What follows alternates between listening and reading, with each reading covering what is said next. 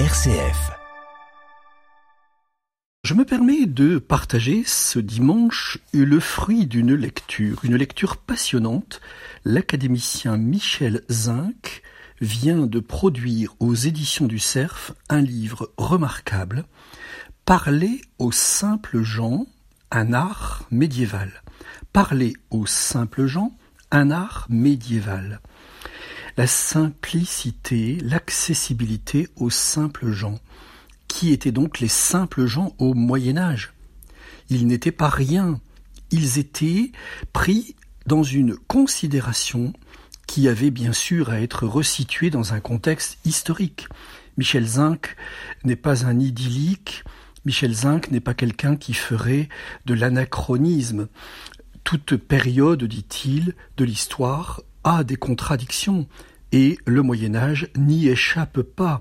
D'ailleurs, dit Michel Zinc, sans contradiction, pas d'ébranlement des certitudes, et donc pas d'évolution de la pensée. Le Moyen Âge ne fait pas exception à cette règle, mais il y a des choses passionnantes au cœur de ce Moyen Âge à découvrir, justement dans cette recherche paradoxale de l'accessibilité de la foi aux petites gens, aux simples gens. Le Moyen Âge, dit Michel Zinc, n'a pas seulement cru à la grandeur des humbles, en contradiction d'ailleurs avec son organisation sociale et avec les valeurs qui pouvaient en découler. Il est venu vraiment dire un besoin profond à la fois de la littérature, de la culture et de l'annonce de la foi, d'une diffusion qui soit véritablement référée selon l'Évangile dans le cœur des simples gens les simples gens, expression usuelle, surtout pas méprisante, les simples gens étant ici à réentendre à la fois dans le champ religieux et le champ social qui était celui du contexte historique, mais aussi, et c'est pour cela que j'en parle ce matin, référé à la parole de Jésus, Jésus qui rend grâce à son Père, je te bénis Père, je te bénis, car euh, tout ce que tu as pu euh, retenir comme étant caché aux doctes et aux savants, tu l'as révélé aux tout petits. Les tout petits qui sont dans l'action de grâce de Jésus. Jésus rend grâce parce que son Père se révèle aux petits. Les petits n'étant pas toujours à entendre évidemment dans un sens univoque, la notion de petit, la notion de pauvreté, la notion de humble étant d'une richesse polysémique considérable à entendre et dans l'Évangile et dans l'ensemble de tout le processus de l'histoire. Alors, chers auditeurs, si je vous parle ce dimanche matin de ce livre passionnant de Michel Zinc, ce n'est pas pour venir, tandis que vous prenez le café matinal, vous verser de l'érudition qui serait mal placée. C'est d'abord pour vous inviter à lire, lire ce livre, pour resituer l'histoire, l'histoire de notre Église dans un contexte que souvent on, on croit connaître et qui est encore sans cesse à découvrir. Mais c'est surtout, surtout pour que en 2023, on apprenne, on réapprenne à parler aux simples gens. Je suis très touché de voir comment les personnes, quand on les rejoint, quand on leur dit des choses audibles, que ce soit dans un pèlerinage, que ce soit en religion populaire, que ce soit dans les prédications, que ce soit en pastorale scolaire, que ce soit dans les différentes précarités, que ce soit aussi auprès de publics davantage instruits.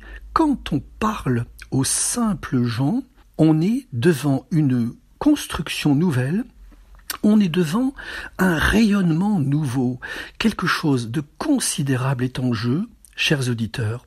Il faut que nous redonnions à l'annonce de la foi une authenticité qui passe par euh, surtout pas je ne sais quelle braderie euh, euh, théologique qui serait complètement désastreuse, mais une simplicité, une simplicité dans l'annonce qui justement viennent dire la richesse, la pépite théologique, qui viennent dire à quel point Dieu est Dieu du cœur humain, comme dit saint François de Sales, mais ce Dieu du cœur humain, ce Dieu de proximité, il élève ceux qui se mettent à son écoute.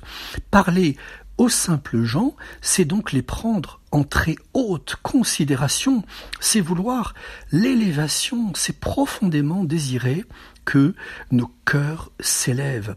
Je me permets de, rappeler qu'à l'Eucharistie, le célébrant dit, euh, avant la proclamation de la préface, il dit Élevons, élevons nos cœurs, élevons notre prière, montons et parler aux simples gens, c'est les considérer, c'est les respecter dans leur vie d'aujourd'hui, mais c'est aussi leur dire à quel point quelqu'un les destine à une grande, une très belle vocation. À ce titre, comment ne pas vous dire ma tristesse quand je vois la braderie considérable qui se fait de l'épreuve de philo.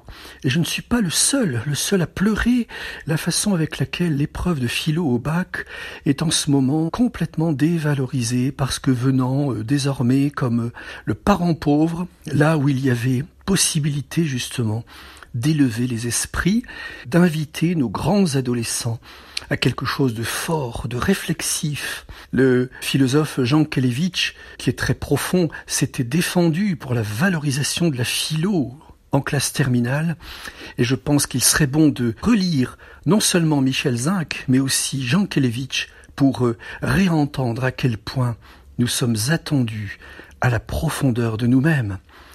Voilà, chers amis, je me permets de dire tout cela dans un très beau contexte de fin d'année scolaire, de fin d'année pastorale. Rendons vraiment audible l'annonce de la foi, rendons-la accessible, généreuse, stimulante. Prions, prions aussi pour les JMJ qui se préparent et pour tant d'autres choses qui nous attendent. Nous avons aujourd'hui pour aimer,